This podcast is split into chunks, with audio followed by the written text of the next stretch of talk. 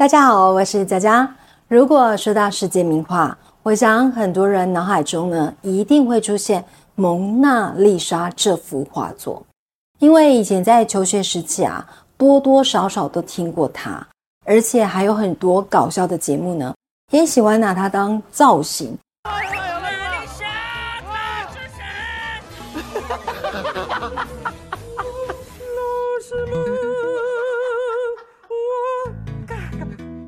更有电影哦，是以它为灵感或者是题材。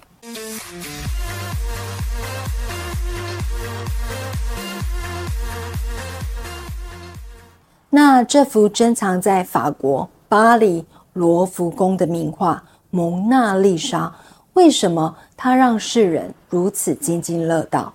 主要的原因是因为呢，从这幅画问世以来。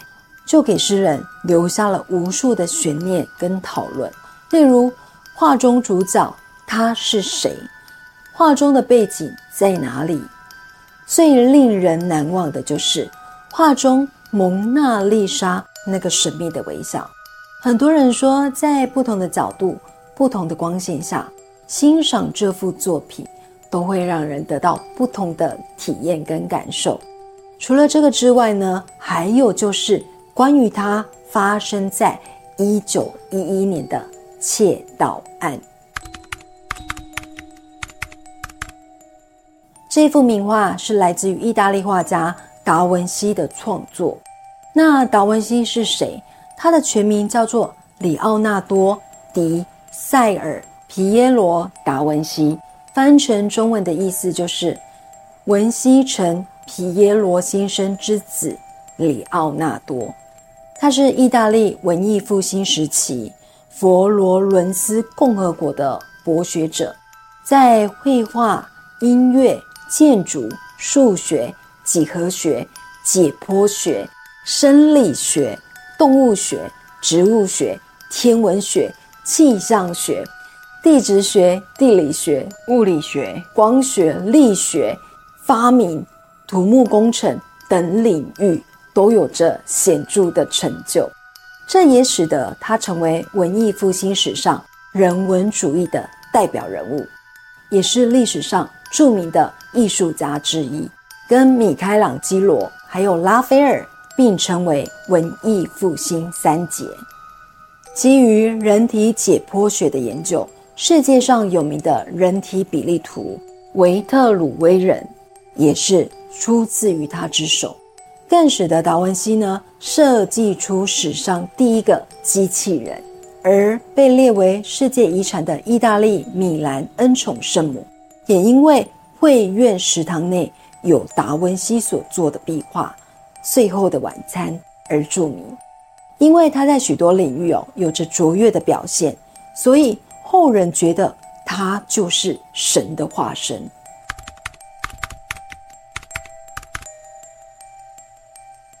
根据同时代的传记作家拉萨里记载，蒙娜丽莎是佛罗伦斯一名富商的妻子，当时二十四岁，刚失去了心爱的女儿，心情呢悲伤抑郁。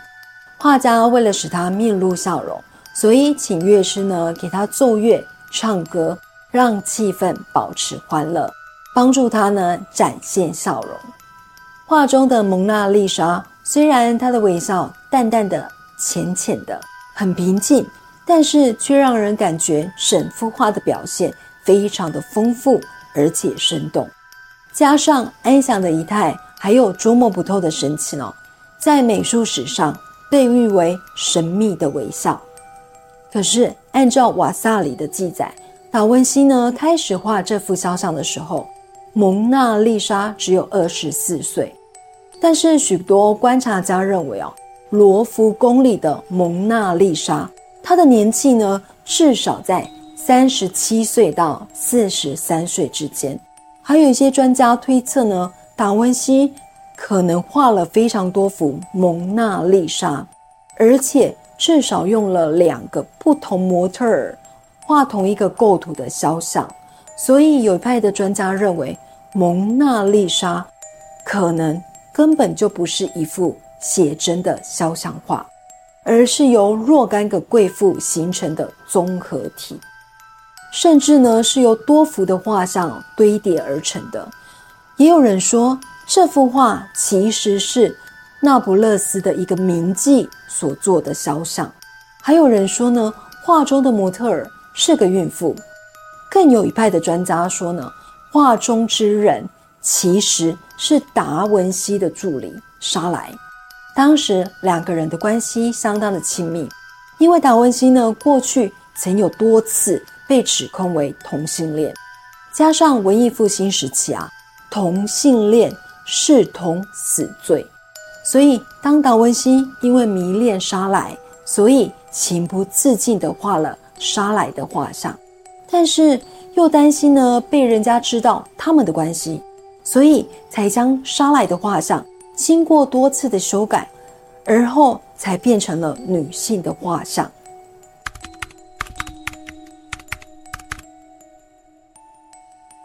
画中虚幻的背景到底在哪里？有一派人认为画中的背景太过的虚幻，应该是达文西想象的虚构风景。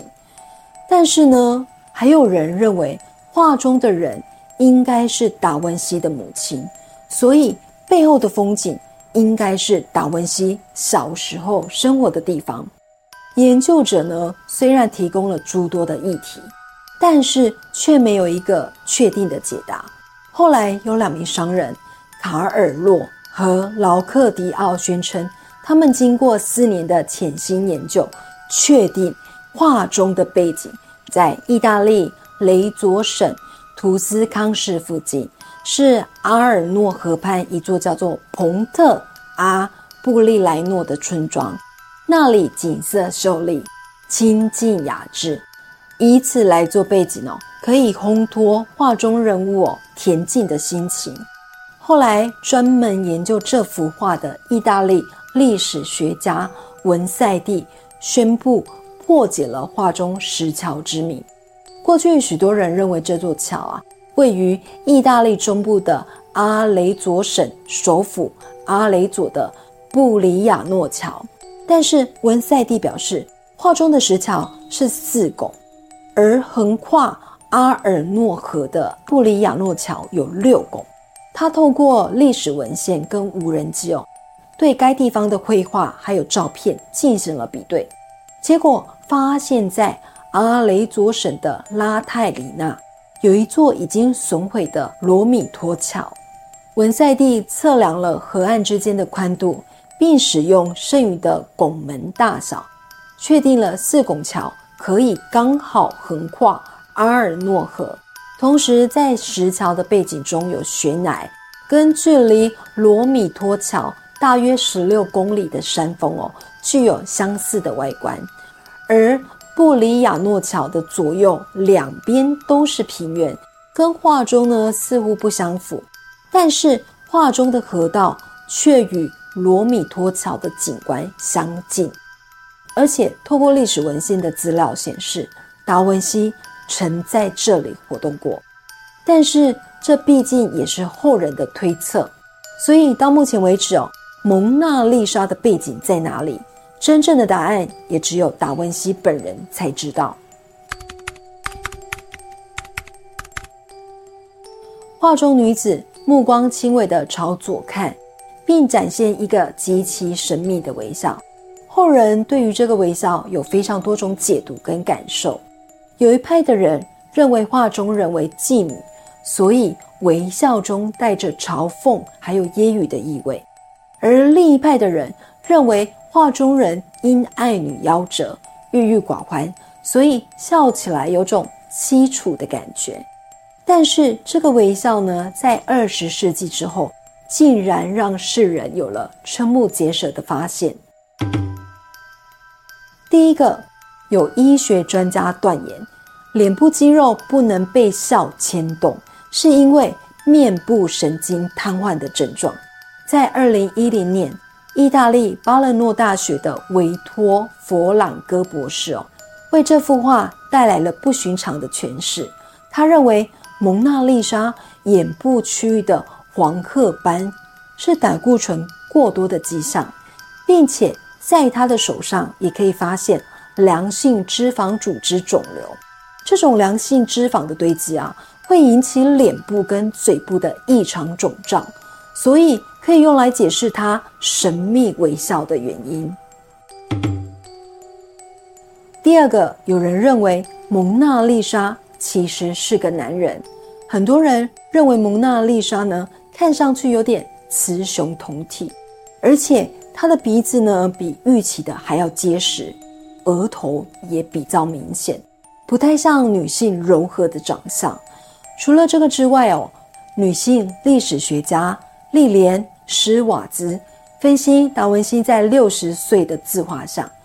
发现他与蒙娜丽莎极为相似，并且在电脑上呢，将蒙娜丽莎的画像与达文西的自画像重叠，竟然发现这两者的眼睛发角线、双颊还有鼻子竟然能够重合，因而认定呢，蒙娜丽莎是达文西的自画像。第三个，这幅画最特别的地方就是为什么？画中人没有眉毛呢？关于这一点啊，其实困扰了许多艺术研究人员跟评论家。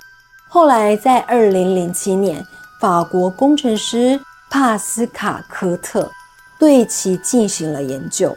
他用数位相机呢，在工作室里为画作拍摄了高解析度的照片，并且将其放大二十四倍，直到他发现。左眼上方有明显的笔触痕迹，所以这表示达文西确实为他画了眉毛。但是随着时间的增长，还有早期维修工作的不完善，所以画中的眉毛才逐渐的消失了。而十六世纪著名的艺术评论家乔治·瓦萨里也曾经在他的书中描述蒙娜丽莎最初浓密的眉毛。第四个，有人说《蒙娜丽莎》这幅画就是一个完美的密码。根据英国《太阳报》的报道，有一位名为罗恩·皮西尼罗的美国画家，宣称自己呢破解了隐藏五百年的蒙娜丽莎之谜。在蒙娜丽莎的头部背景当中，有三只动物呢在徘徊，分别是狮子、猿猴跟水牛。他还发现哦。在蒙娜丽莎身体的左侧，有一只类似鳄鱼或者是水蛇的动物。当然，一般人呢是从肉眼很难发现的。那为什么会有这四种动物哦？恐怕只有达文西自己才知道。除了这个之外哦，意大利国家文化遗产委员会的主席文塞蒂提出。透过放大镜检视蒙娜丽莎眼眸的高解析影像，赫然发现了一些字母还有数字。在蒙娜丽莎的右眼隐藏的字母似乎是大写的 L V，这两个字母哦比较容易推敲，可能代表着达文西的姓名缩写。而右眼也有字母，虽然难以分辨，但是却大有玄机。有可能是字母的 C、E，或是 B，不过到底有什么含义哦？现在没有人敢断定。有可能是能确认出画中人真实身份的重要线索。画中背景的拱桥中呢，也发现了数字七十二，还有字母 L 跟数字二。他表示这些符号。肉眼无法看出，但是我们有信心认为他们是达文西所要传递的讯息，是他特意呢将这些字母放进画作里。对照英国作家丹布朗的畅销书《达文西密码》，这项研究也以解码为开端。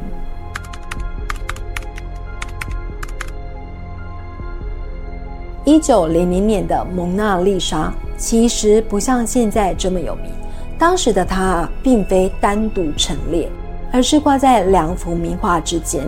左边是意大利画家提香的作品《婚姻的预言》，而右边呢，则是意大利画家科雷草的圣凯瑟琳神秘的婚姻。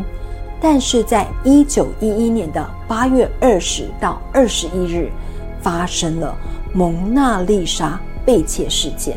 没有人知道她详细被窃的时间，因为就在八月二十一号早晨，罗浮宫开门的时候，美术馆内上上下下，从保全到职员，都没有人知道蒙娜丽莎已经悄悄的离家出走。直到参观的民众发现蒙娜丽莎没有出现在展品当中，向工作人员询问哦，工作人员一开始也不以为意，认为是被摄影师借去拍摄了。直到经过好几个小时哦，罗浮宫才发现蒙娜丽莎真的不见了，这才惊觉大事不妙啊！于是巴黎市警察局全员出动，调查了这起失窃案。罗浮宫呢，还特别闭馆一星期，以配合警方的调查。第二天，当时世界上发行量最大的报纸《巴黎人报》在头版刊登了蒙娜丽莎巨大的画像，上面的大标题是“莎莉夫人逃离罗浮宫”，最后呢，还悬赏了五万法郎寻找幸福的女人蒙娜丽莎。接着，更有传闻说。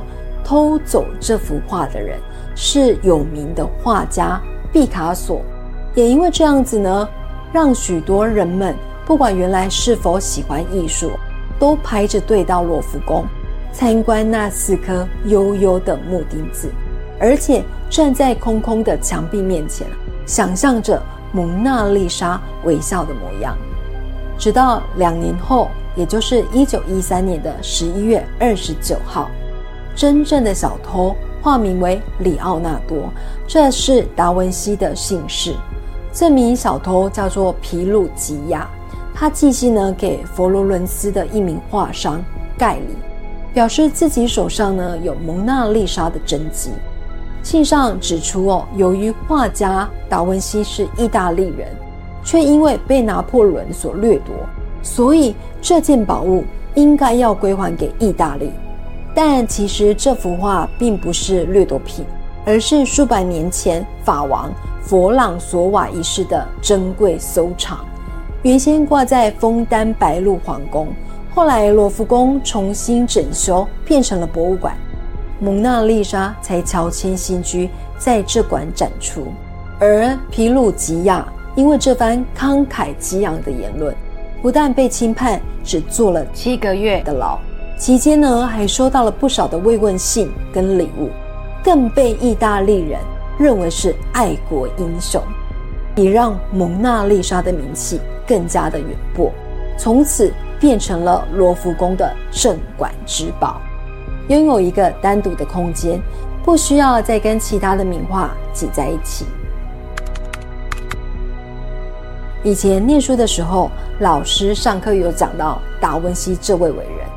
所以对蒙娜丽莎这幅画是有印象的，只是当时年纪比较小，所以给我的感觉是特别的，而且有一点诡异的气氛。然而网络上呢，有更多的人说，虽然蒙娜丽莎的眼睛是往左边看，但是神奇的是，不论你从哪个角度看它，都会觉得蒙娜丽莎的眼睛始终在望着你，并且。流露出一种非尘世的智慧。关于名画这个词啊，让我想起了多年前哦，在国外念美术的一位朋友，他是我玩 online 认识的好友。他说，画家这个职业都是死了之后才会很有前途，所以当时他都对我说，要我多收藏他的画作。如果哪天他挂了，我就变成暴发户了。下星期五晚上九点，记得锁定我的频道来听我说故事哦。谢谢您今天的收看。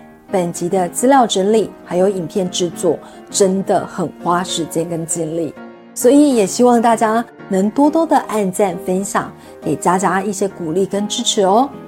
如果有婚礼、尾牙、活动、商演等需求，请加入我们爱信封官方 LINE 小老鼠八六九。I x x v k 我们用心在活动的每个细节。我是佳佳，我们下周见，拜拜。